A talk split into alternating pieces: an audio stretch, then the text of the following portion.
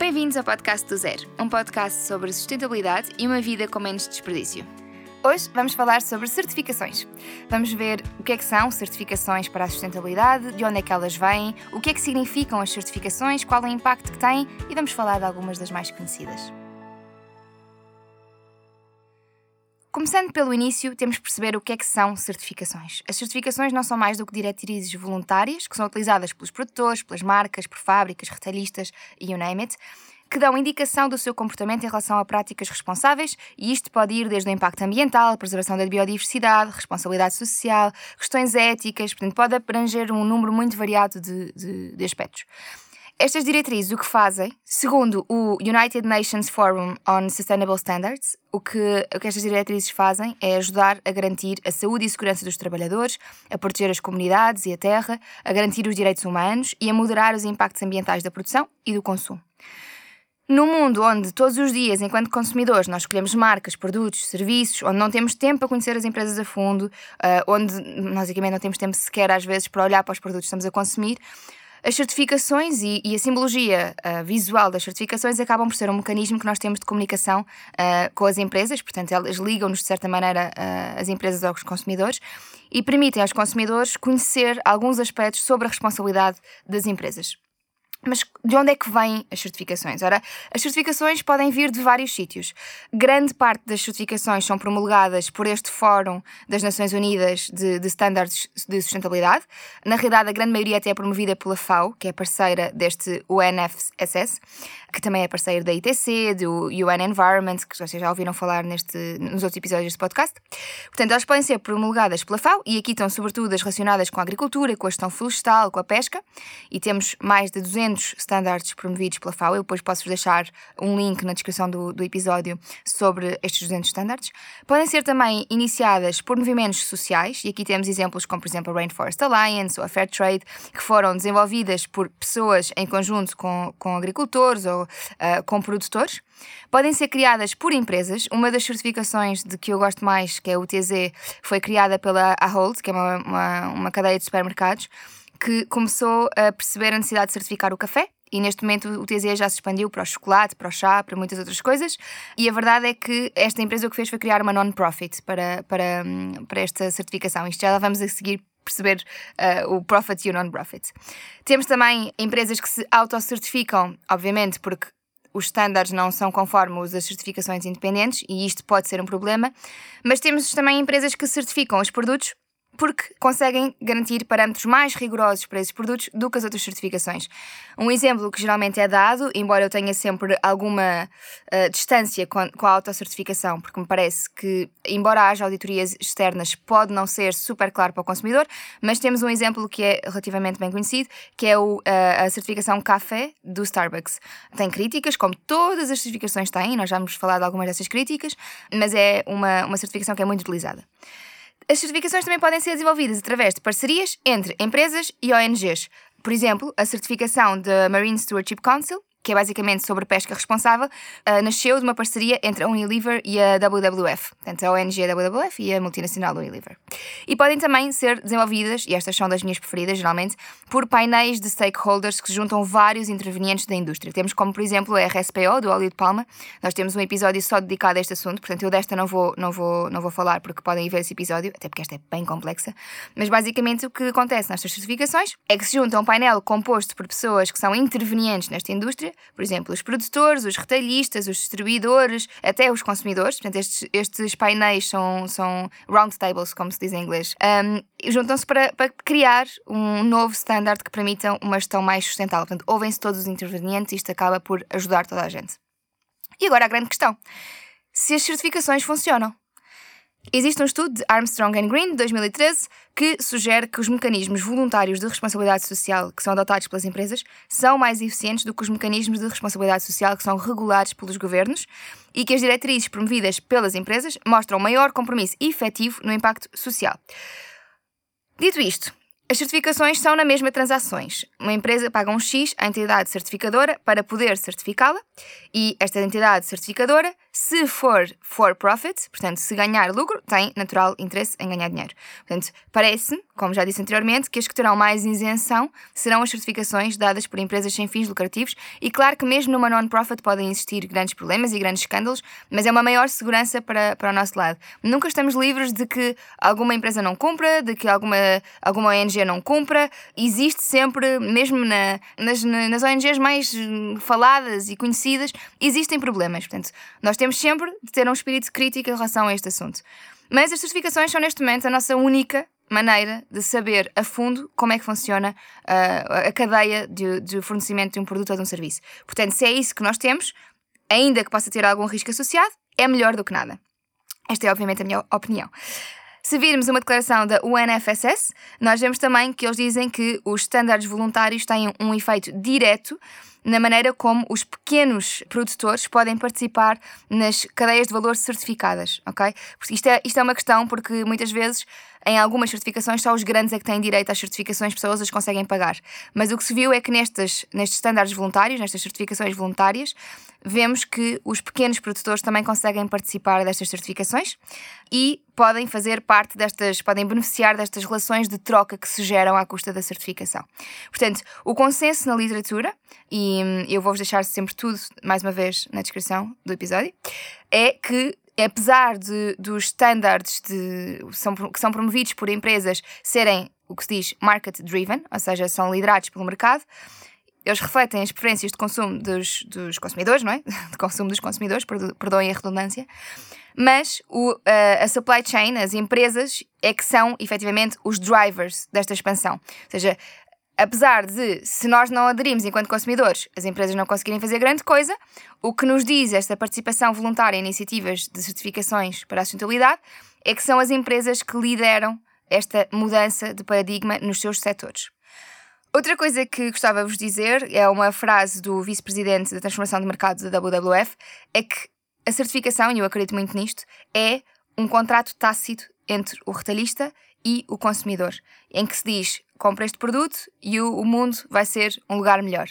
E isto, obviamente, é altamente criticável. Portanto, estamos aqui no aspecto da opinião, mas existem produtos que nós compramos que efetivamente estão a contribuir para que o mercado mude, as práticas e a relação com os produtores mude e que os estándares se tornem melhores.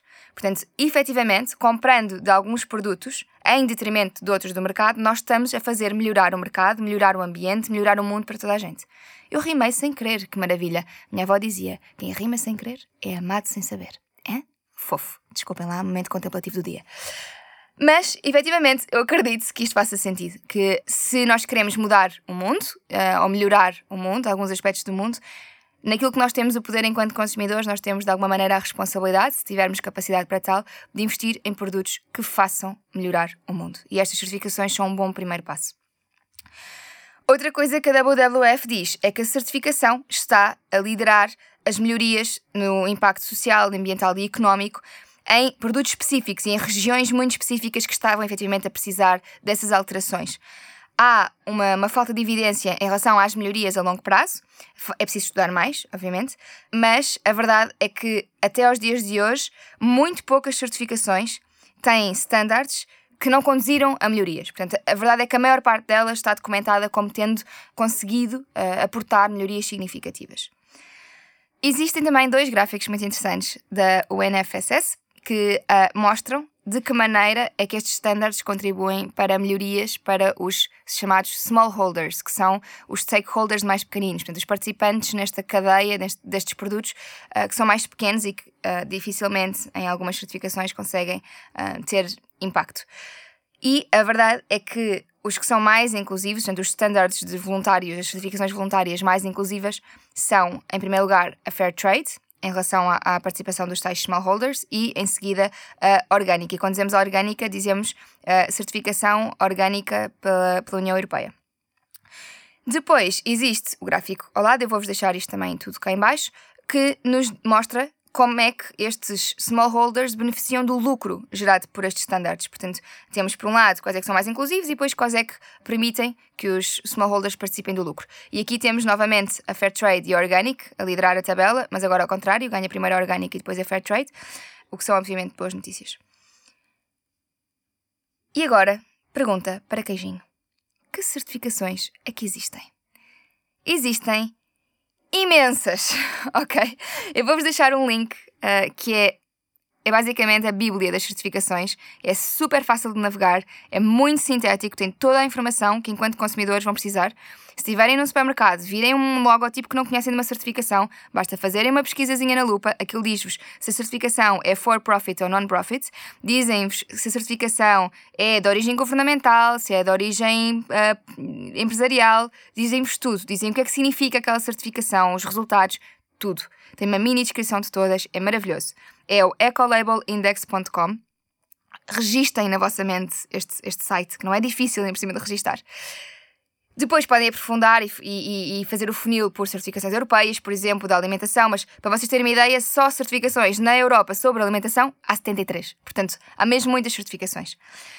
Neste, nesta página inicial que vocês vão encontrar, vocês vão ter basicamente os logotipos todas com uma mini descrição e depois, quando abrem, vem então o nome, se é um membro de, de alguma outra certificação. Por exemplo, muitas delas são membros da ISO. A ISO, um, não sei se tem, se tem ideia, podemos falar mais, mais no final da ISO, mas são, são standards, basicamente, são, são guidelines que garantem os standards do mercado. Portanto, chama-se é a Organização Internacional de Normalização ou, como é que se diz? Organização Internacional para a Padronização. Portanto, o que eles fazem, eles congregam a padronização e os estándares de 162 países e, portanto, esses estándares dizem-nos como é que o, o, o, mercado funciona. Pronto. E muitas das certificações são membros da tal uh, ISO. Não, não assim tantas, mas algumas são. Isso porque vão, vão ver e, e convém saberem o que é, que é o ISO. Aliás, o ISO em si tem certificações ambientais também. Tem várias coisas, entre as quais ambientais. Falando mais aprofundadamente de algumas certificações que me parecem interessantes. Vocês sabem que eu sou absolutamente fã da B Corp e sou fã da B Corp por parte de uma ideia fundamental da qual eu partilho, ou que eu acho que faz todo sentido, mas que é altamente discutível, que é que os governos e as ONGs sozinhos não resolvem os problemas sociais e ambientais complexos que enfrentamos. E, portanto, nós precisamos das empresas para serem responsáveis e fazerem parte da solução. Isto é algo em que eu acredito muito. Nós precisamos das pessoas, precisamos dos governos, precisamos das empresas. Na B Corp, o que acontece é que existe uma obrigação legal das empresas que são certificadas B Corp em criar valor para todos os intervenientes. Portanto, criar valor para as comunidades locais, criar valor para os ecossistemas. Quando dizemos criar valor, não estamos a falar de valor monetário, estamos a desafiar aqui um bocadinho o status quo do mundo empresarial e falar de criar, criar valor naquilo que o valor significa, de apoiar as comunidades locais, de fazer prosperar os ecossistemas e as comunidades. Portanto, em vez de ser o tradicional criar valor para os investimentos sob a forma de dólares ou euros, estamos a falar de criar valor para todos os intervenientes. Este processo de certificação é muito complexo. As empresas inscrevem-se e uh, a B-Lab, que é quem faz o acompanhamento, vai escrutinar a cadeia de processos da empresa, vai escrutinar o impacto social, vai escrutinar o impacto ambiental e são analisados ao pormenor bem, basicamente tudo numa empresa. Portanto, os materiais que utilizam, as compensações dadas aos funcionários, a inclusão e o ambiente no local de trabalho, os bancos em que a empresa tem os ativos e passivos financeiros, portanto, é tudo absolutamente escrutinado e gera uma obrigação legal. A B Corp é non-profit, mais uma coisa que me faz gostar muito dela, mas obviamente tem críticas, porque ela está assente numa, numa proposta com que muitas pessoas não concordam, que é que o sistema pode melhorar dentro dos parâmetros atuais uh, em que existem empresas com investidores, trabalhadores, parceiros, comunidades e governos. Portanto, alguns críticos dizem que esta é uma solução muito superficial para um problema que é sistémico, em que as empresas são uma entidade que nunca poderá trazer bem ao mundo, e eu discordo completamente desta visão, mas quero-vos trazer também as críticas uh, que existem que me parecem relevantes. Portanto, a Bicorp, basicamente, eu discordo porquê? Porque desafia este princípio basilar, não é? Que é o status quo, desafia esta supremacia dos investidores e dos acionistas. Muitas empresas têm, inclusivamente, ao certificar-se B Corp, têm problemas com os seus investidores. E um dos exemplos disto, que é conhecido, se vocês lerem um bocadinho sobre este assunto, a Danone teve problemas e está a ter problemas porque está a manter-se firme aos ideais uh, uh, de sustentabilidade e isso, obviamente, tem, implica melhores pagamentos, implica reformação de sistemas. E há acionistas, os maiores acionistas deles, não estão a achar piada nenhuma porque os lucros são, são menos. Portanto, em vez de receberem dezenas de milhões, recebem uns milhõezinhos. Pronto, e, e, isto, ao desafiar o que é tido como universalmente aceito nas empresas, nós e estão a colocar o valor das pessoas e do planeta antes do lucro, isto vai gerar uh, animosidades. Portanto, o que me parece é que estas empresas que se certificam B Corp são altamente disruptivas na, na maneira como o sistema está montado e que vêm colocar aquilo que é importante ao de cima. E por isso é uma certificação que eu adoro e cada vez que vejo que uma empresa é B Corp eu penso, ok, pelo menos transparência nesta empresa existe e vontade de ser melhor também, porque senão não faziam nada disto e ganhavam mais lucro. Outra certificação que é super conhecida é a Ecolabel, da União Europeia. Este é um exemplo de uma certificação governamental, ok? É uma certificação que existe desde 1992, o melhor ano de sempre, e que premia produtos e serviços com estándares ambientais considerados excelentes ao longo de todo o ciclo de vida dos produtos e dos serviços. Portanto, vai da extração dos materiais, à produção, à distribuição e até ao descarte. O que esta certificação faz é promover a economia circular e incentiva os produtores a gerarem menos lixo e menos emissões na fase de produção, incentiva o desenvolvimento de produtos que sejam duráveis, fáceis de reparar e de reciclar. E, portanto, os produtos para serem certificados são auditados por especialistas independentes e existem critérios muito específicos para mais de 30 categorias de produtos que fazem com que tudo isto de, de serem fáceis de reparar, de reciclar, de serem produtos duráveis e de e gerarem menos lixo e menos emissões sejam garantidos. E o interessante nisto é que são 30 categorias, mas isto está sempre em atualização. Portanto, já, já existem milhares de produtos certificados Ecolabel. Infelizmente existem outros tantos milhares, talvez 100 vezes mais que não têm nenhuma certificação. Portanto, estes produtos são mesmo melhores e se as certificações, obviamente, se tornarem a norma, vamos precisar de certificações cada vez mais exigentes para melhorar cada vez mais a norma, mas é este o processo que acho que devemos fazer com as empresas e com os serviços e com os produtos. Uh, obviamente, mais uma vez, é discutível, mas faz-me faz sentido. A grande vantagem para mim desta certificação é que é muito fácil ir ao site e pesquisarmos os produtos através de um código, que é uma, um número de licença que está uh, atribuído a cada empresa ou a cada produto, dependendo da participação aqui no, no Ecolabel. E podemos também ver por categorias de produtos. Portanto, se forem ao site deles, que também vou deixar aqui embaixo, que é o ec.europa.eu barra ecat, conseguem aceder a esta listagem toda. E há uma coisa gira que aconteceu há relativamente pouco tempo, bem, pouco tempo, pouco tempo é uma certificação, é que neste momento o EcoCert já está também para o turismo e em Portugal já temos cinco hotéis certificados. Portanto, é uma certificação que está sempre em atualização uh, e, que, e que é muito interessante. Críticas a esta certificação? Bom, é europeu e tem uma forte ligação política. É uma, é uma, uma certificação governamental. Eu não concordo que isto possa ser ou melhor, concordo que isto possa ser um problema, mas é importante pensarmos que a Europa é dos continentes que tem objetivos mais ambiciosos de sustentabilidade e está a atuar em todas as frentes possíveis para promover o consumo responsável. A Europa tem coisas que, ainda assim, são altamente debatíveis e não, não, não somos o, o ex-libris da sustentabilidade, não é isso que eu estou a dizer. Mas, efetivamente, se temos o objetivo de ser carbon neutral até 2050, temos de fazer com que as empresas melhorem, com que os, os, os, os, com que os consumidores comprem melhor, com que os governos façam melhor legislação. Portanto, tudo isto tem de acontecer e, portanto, eles atuam em todas as frentes e esta é uma delas. E é uma meta ou é uma certificação que já existe há muito tempo. Portanto, não acredito que tenha. Já, já passaram muitas transições políticas pelo caminho, portanto, não, não acredito que isto seja um problema. Temos também a EcoCert. A EcoCert é super conhecida porque foi uma das primeiras a certificar a agricultura mais responsável e está muito, muito relacionada, ou é, é atribuída muita importância por ter contribuído para a expansão da agricultura biológica. A certificação EcoCert, para mim, tem um problema. Eu não, eu não vejo no lucro um problema. Eu vejo nas certificações que têm lucro um bocadinho mais. tenho de levar com um bocadinho mais de ceticismo. Um, não que eu acredite que elas sejam só influenciadas pelo lucro, mas acho que é mais, é mais incerto. Portanto, e esta é for profit, a, a EcoCert. Depois temos outra de que já me ouviram falar se me seguem no Instagram, que é a UTZ. A UTZ é uma certificação non-profit um, e chamava-se. Agora diz UTZ Certified e antigamente dizia-se uh, UTZ KP e é de uma. foi fundada pelo, pela Ahold, portanto pela, pela hum, dinamarquesa Ahold, em 97. E a ideia era de criar um, um, um mercado aberto e transparente para uh, produtos que fossem responsáveis do ponto de vista social e ambiental, produtos agrícolas.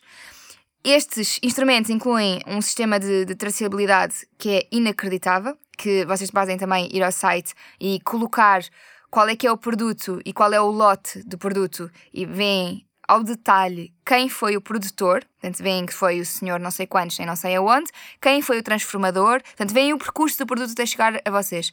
Chama-se UTZ Traceability System, que é, é, é um dos, dos mais importantes. Portanto, eu estava a falar do da Ecolabel, mas este vai a centenas de milhares de lotes de produtos. É, é vai ao lote. É, é, inacreditável. Eu fico sempre pasmada com esta certificação porque é, é mesmo muito, muito boa.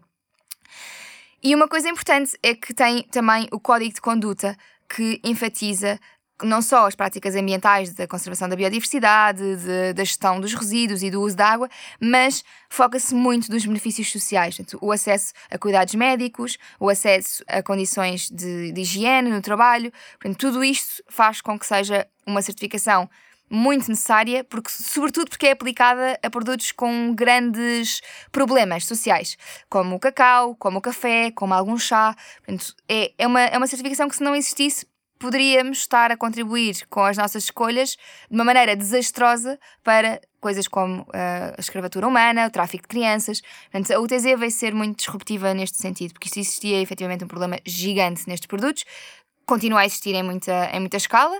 Não significa que a UTZ volta e meia não possa ter um problema, como todas as certificações, pode haver alguém que usa Aldraba, mas eles estão sempre em cima e estão sempre a auditar. Portanto, é uma certificação muito, muito interessante. Tem também outra non-profit também interessante, que é a Fair Trade. A Fair Trade é dos anos 80, também dinamarquesa, portanto há aqui uma forte aposta dos dinamarqueses, e é que foi criada em colaboração com agricultores mexicanos.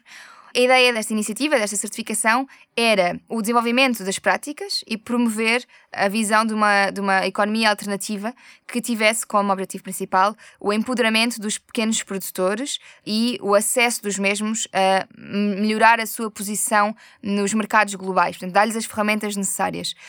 Uma das coisas em que se baseia esta certificação é no, no, na garantia de um preço mínimo e de um premium social, ok? Que vai para a cooperativa e não diretamente para os produtores. É preciso termos, uh, concordarmos com esta visão para gostarmos da Fair Trade. Eu, eu, embora tenho algumas reticências em relação a marcar o preço mínimo, porque marcar um preço mínimo, às tantas, com a evolução do mercado, esse preço deixa de ser justo muito facilmente. Por outro lado, acho que é altamente disruptiva uh, e que, infelizmente, nós precisamos ainda no mercado de, deste estabelecer deste preço mínimo, mas gosto sobretudo da parte de estabelecer um preço premium, que vai para, para, para ajudar esta cooperativa, que vai formar e posicionar bem os pequenos uh, agricultores. Portanto, baseia-se no preço é só isto. a Fairtrade baseia-se no preço. Não é só isto, mas, mas é muito baseada no, no, no preço e, e, e, é bom termos isto em atenção, embora seja uma non-profit, ok? Outra, nestes moldes, é a Rainforest Alliance, quer dizer, nestes moldes, porque é non-profit. Uh, foi criada também nos anos 80, através de um movimento social e o objetivo é apenas um: conservar as florestas tropicais e a sua biodiversidade. Nós sabemos que as florestas tropicais são super importantes para, a nossa, para, as nossas, para o nosso controle das emissões de gases de efeito de estufa. Aliás, existe todo um episódio do podcast dedicado uh, ao carbono e à importância da preservação da biodiversidade para controlar uh, o carbono, portanto, para fazer os, os de carbono, uh, que vale a pena ouvir, já agora, não puxando a barras à sardinha. Mas esta Rainforest Alliance o que faz é então preservar estas florestas tropicais e trabalha com, uh, com as empresas que são certificadas para elaborar um plano muito detalhado para a implementação de um, de um sistema de, de agricultura que permita assistir à conservação, assistir, ou seja, que permita um, ajudar à conservação da biodiversidade e da, e da vida selvagem. Outro objetivo desta, desta certificação é melhorar as condições de trabalho dos, dos, dos, trabalhadores, portanto, a nível financeiro, e o que eles fazem é estabelecer os chamados livelihoods, portanto, é os sustainable livelihoods, é, é fazer com que a vida deles seja sustentável a todos os níveis de educação, de acesso à saúde e que consigam ganhar o suficiente para, para conseguir uh, dar resposta a estas necessidades de sobrevivência ou de vida condigna. Os preços podem ter um premium, mas em vez de garantir um, um, preço mínimo baixo, este standard o que faz é melhorar a situação económica dos produtores através de melhorar a sua rentabilidade e os seus custos de, de produção, ao mesmo tempo que preservam o ecossistema, porque estamos a falar de produtores que precisam que aquele ecossistema também continue a funcionar durante muitos e muitos anos, tal como todos nós precisamos. Portanto, eles melhoram o sistema de produção. E neste sentido, eu acho a Rainforest Alliance mais interessante uh, do, que, do que a Fair Trade. Uh, mas, obviamente, isto é uma questão de opinião e a Fair Trade tem um papel também muito, muito importante. Outra certificação de que falei há bocadinho é a MSC, portanto Marine Stewardship Council, que é uma non-profit também, e que vai definir os estándares para a pesca sustentável a nível mundial. Portanto, estes produtos, uh, este pescado, só tem o selo MSC se vierem de pesca que seja independentemente classificada como sustentável. Portanto, eles têm especialistas independentes que vão certificar estes produtos e estes produtores, ou estes pescadores. Assim como a FSC, de quem ainda não falámos, a MSC foi fundada por um projeto entre o setor terciário e os, o, os negócios. Portanto, nós temos aqui a WWF e a Unilever, como já tínhamos falado uh, inicialmente, e tem sido acusada em muitas ocasiões de dar luz verde a algumas práticas que não correspondem aos, aos estándares ambientais. Existe um, um, um, um artigo, um vídeo da, da, da NPR que fala sobre isto mas lá está, se falhar, não falha em grande escala. Portanto, eh, temos sempre partido do princípio que grande parte das certificações podem falhar, porque há sempre alguém que está a tentar passar a perna a alguém. Portanto, podem falhar, mas ainda assim são a base que nós temos para a nossa escolha. E sou firme defensora de que entre escolher por um produto certificado que achamos que pode ser melhor ou que existe alguma evidência de que pode ser melhor, ou um não certificado sobre o qual sabemos nada, mais vale o certificado. Claro que o ideal é conhecer as empresas a fundo e aí nem sequer precisaríamos de certificações. E, por exemplo, há empresas que eu adoro e que não são certificadas e que eu, eu acho que, que, que, merecem todo o apoio do mundo. Estou-me a lembrar, por exemplo, aqui da, da, da EcoX, Uh, que é uma marca de, de, de, detergentes que usam óleo alimentar usado que temos em Portugal, que escolheu não ser certificada em, em, em, muitas coisas onde poderia ser, porque tem custos obviamente associados, e então focam o seu desenvolvimento de produtos em vez de pagar essas certificações. É válido, eu gosto imenso deles, eles são super transparentes e, portanto, também, também, também conseguimos obter informações falando com as empresas. Claro que as certificações são auditadas por especialistas externos, portanto, há aqui uma garantia um bocadinho diferente. Vou passar à frente a RSPO do óleo de palma porque tem um episódio dedicado ao assunto. Portanto, se têm interesse, vão ouvir. É uma certificação incrível, a meu ver, mas claro, também tem falhas, como todas as certificações têm. E vou saltar para uma que é, também tem tido duras críticas uh, ao longo dos anos, mas continua a ser a melhor que temos neste sentido, que é a FSC. A FSC é a Forest Stewardship Council, que é uma non-profit internacional que tem muitos stakeholders e que foi estabelecida em 1993. E o que eles fazem é promover a gestão responsável das florestas a nível mundial. Portanto, é um exemplo de uma certificação que é market-based, portanto, e que usa, eh, que se baseia em políticas transnacionais ambientais. A missão da FSC eh, divide-se em, em, cinco pilares, mas que podem ser resumidos em promoção de benefícios ambientais e sociais que sejam economicamente viáveis para gerir as florestas mundiais, isto, obviamente, tem aqui um quê que é preciso ter atenção, que é o economicamente viáveis. Eles garantem, de alguma maneira, que a certificação os coloca numa posição de mercado que é satisfatória, portanto, que há um incentivo para a certificação, mas a diferença entre eles e os outros é só que eles dizem isto publicamente, porque todas as certificações, ou quase todas, garantem uma posição de mercado diferenciadora. Portanto, a, a, a diferença deles é só comunicarem-no. E tem uma, então, uma estratégia global com, com os tais cinco objetivos. Portanto, é melhorar a gestão florestal responsável, mundial, garantir o acesso aos benefícios destes sistemas da certificação, portanto, para todos os produtores, incluindo para os pequenos produtores, garantir a integridade, a credibilidade e a transparência do sistema, que eles têm vindo a fazer bastante bem e por isso é que nós sabemos dos problemas que vão tendo, porque eles declaram os problemas que vão tendo, como as certificações mais responsáveis fazem, a RSPO faz exatamente o mesmo, criam um, business value, portanto, para os produtos que são, que são certificados FSC, portanto, eles garantem uma, uma entrada no mercado destes produtos, eles, basicamente funciona como um sistema de trade, a partir do momento em que estás na FSC, uh, um produtor tem acesso a mercados, até porque há mercados que só permitem a entrada de produtos certificados FSC, os nórdicos estão, estão, estão muito fortes na, na, nas práticas ambientais, por exemplo, e melhorar a rede global que permite garantir os outros quatro pontos da, da, certificação. Portanto, eles querem melhorar cada vez mais as práticas deles e o acesso à formação para práticas de gestão florestal responsável. As críticas da FSC vão basicamente uh, pelos efeitos na, na desflorestação das florestas tropicais, porque a verdade é que em muitas zonas, nomeadamente na China, no Peru e na Roménia, as certificações FSC têm tido alguns problemas e, portanto, tem existido ainda assim alguma desflorestação, embora grande parte das florestas sejam certificadas FSC.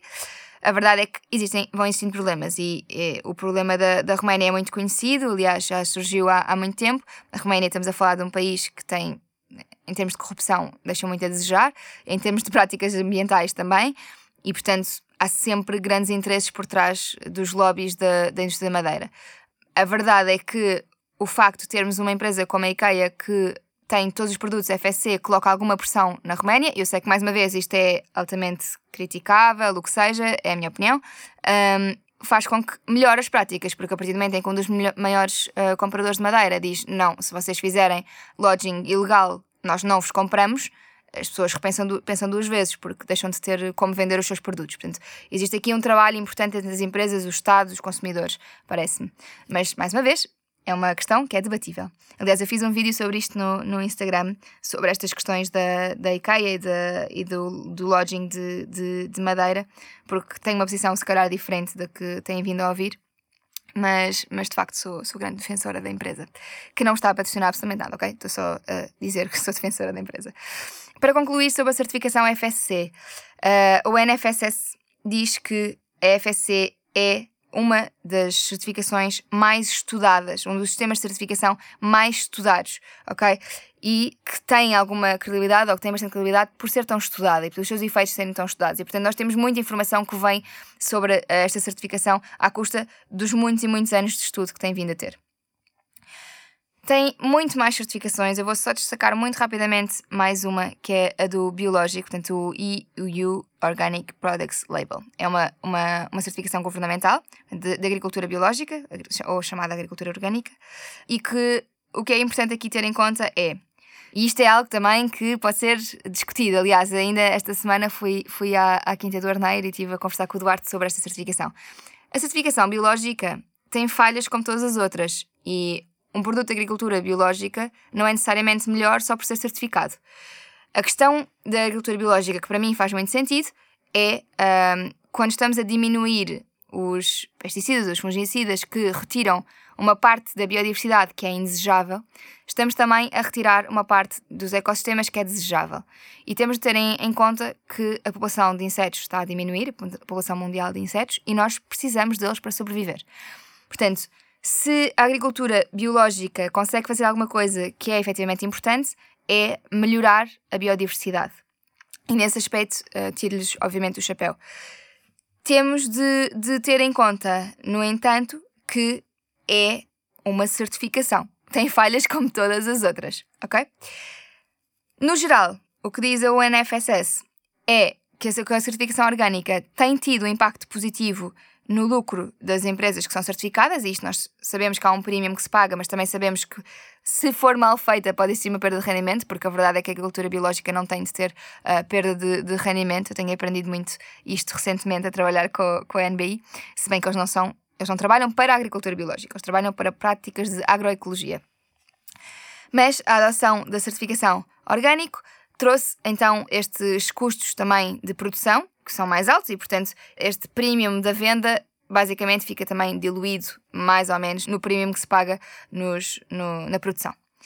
Existem outras certificações mais direcionadas para moda, como tem a GOTS, tem a Ecotex, tem todas, todo um mundo novo de certificações. Eu não vou alongar-me muito, porque senão estávamos aqui 5 horas a falar, mas se quiserem saber sobre todas as certificações de que não falei, e são centenas, recomendo irem àquele, àquele link de que vos falei do Ecolabel Index, que, mais uma vez, está na descrição deste episódio.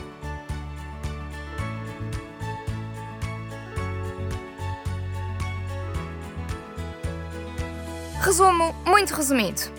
As certificações podem vir de um sem número de uh, associações, sejam elas governamentais, sociais, de ONGs, de empresas, têm tido muito bons impactos uh, a nível do seu funcionamento. Efetivamente, funciona existirem certificações uh, voluntárias, que foi aquilo de que falámos aqui, e a maior parte delas não está apenas comprometida com o ambiente, mas também com a responsabilidade social, comunitária, de preservação das condições de vida dos trabalhadores, e isso também é um, um aspecto que nos interessa a nível de sustentabilidade. E se querem saber porquê, vejam o episódio sobre sobrepopulação.